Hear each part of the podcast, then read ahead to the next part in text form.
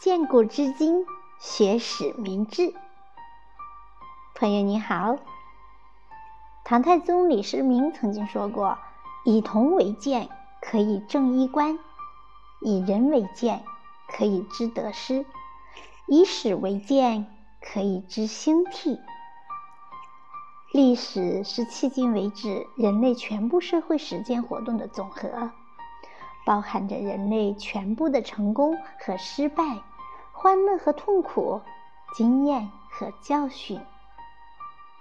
是的，历史是一面镜子。那么，从今天起，就让我们一起翻开历史的长卷，一起来领略历史带给我们的智慧吧。今天呢，小林要和大家分享的是杯酒释兵权的故事。欢迎你的收听。在中国古代，从夏朝到清朝为止，一共有三十二个朝代，其中啊，国祚最长者为周代，有八百五十六年；最短的是五代时期的后汉，一共只有四年。国祚的长短因素很多，但是。凡是国祚比较长的，一定是他的开国君主会为后代多想一想，对国家一切制度有详尽规划。譬如说唐高祖、唐太宗，譬如说我们这回要讲的宋太祖。宋太祖刚刚即位不久，有一天啊，他和宰相赵普谈论天下大事，他长叹了一口气。说，自唐朝以后，几十年间换了八个姓氏的十二个皇帝，你争我夺，兵争不息，生灵涂炭，这是为什么呢？我想天下一劳永逸，长治久安，你看有什么好办法？陛下能想到这个，是天下之福也。赵普接着说：“唐继以来，战争不息，最主要的原因是节度使的权力太大，君弱城强而已。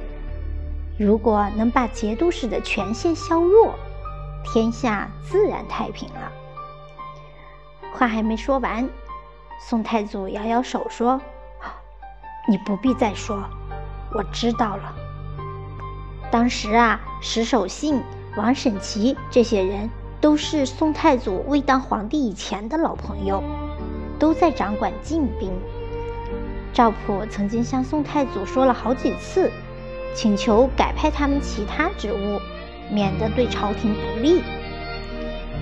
宋太祖有些不耐烦地回答：“这些人一定不会背叛我，你担心什么？”赵普又苦口婆心地劝道：“臣不是忧虑他等会叛乱，可是据臣的观察，他等都没有统御部下的才能。万一军队作孽，胁迫行事，他们可能会身不由己。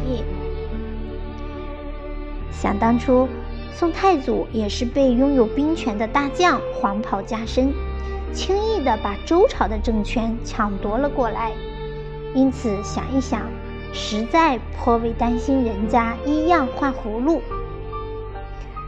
建隆二年，也就是公元九六幺年二月，宋太祖邀请石守信、王审琦等人喝老酒，不拘形式的说说笑笑。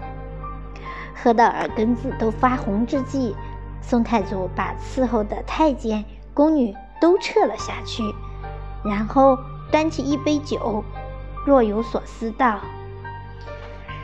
哎，想当年，若不是卿等拥戴，我怎能当上皇帝？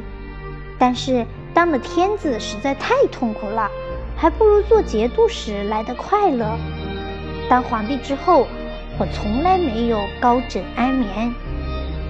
哦，为什么？”众将一致投以怀疑的眼光。何必多此一问？宋太祖冷冰冰地说：“皇帝的宝座，谁不想要？这下子把石守信等人吓慌了，赶紧下位，跪地顿首，酒也惊醒了。陛下何出此言？今天下已定，谁敢再有异心？宋太祖笑笑道：“呵呵呵呵，你们固然如此，但是万一有一天你们的部下有遇富贵的将领，把黄袍加在你们身上，你就是不想要造反，到了那时候还由得着你们吗？”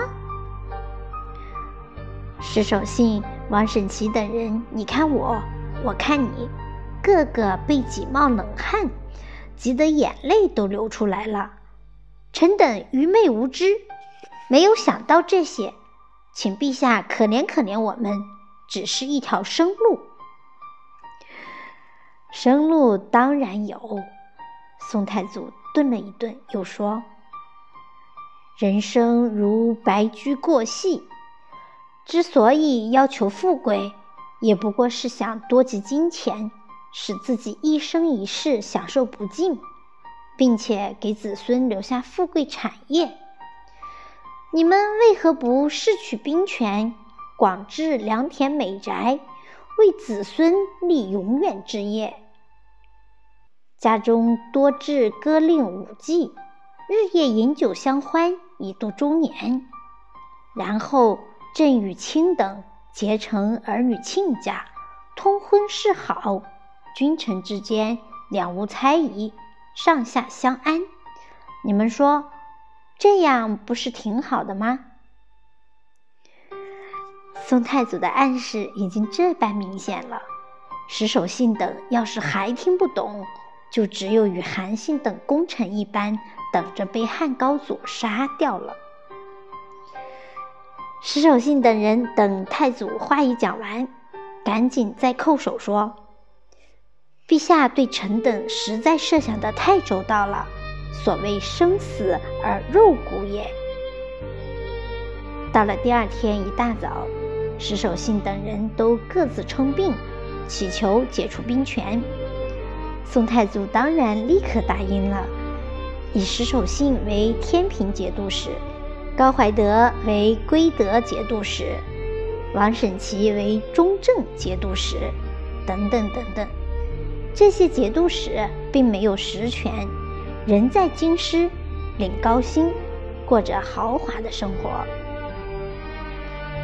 宋太祖杯酒释兵权，尽力推行中央集权制度之外，若想革除五代君弱臣强之弊，首先需要自心里着手。在唐朝，君臣之间是相当平等的。大臣见君，则列坐殿上，然后讨论国家大事。像唐太宗与臣子还颇为亲热。那宋太祖当了皇帝之后，群臣依旧坐着与皇帝论事。有一天，宰相范质等坐着与宋太祖议论，太祖忽然间说：“我眼睛花了，看不清楚。”你把文书拿过来，我看看。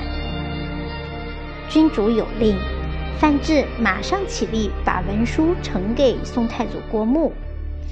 宋太祖看完之后，范质想要回座位，却发现宦官已悄悄把座椅给移走了。范质当然不好意思问：“咦，我的座位呢？”只好站着。从此之后。坐论之礼就废掉了，满朝文武大臣都站着。宋太祖的用意是提高帝王的威仪，我坐着，你站着，你就比我矮上一截，使臣下对帝王由于地位之悬殊产生一种尊敬心理。宋朝的臣子还好，还算是站着；明朝多半是跪着。当然，有时也有赐座。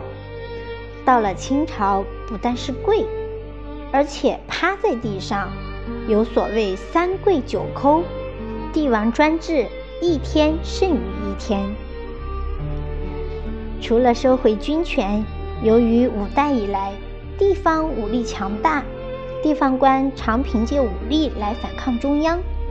宋太祖设法削弱地方武力，使精锐的军队都隶属中央，地方只有老弱残兵。同时，各地方收入财富，除保留一小部分地方需要的经费之外，余下的都得呈交中央。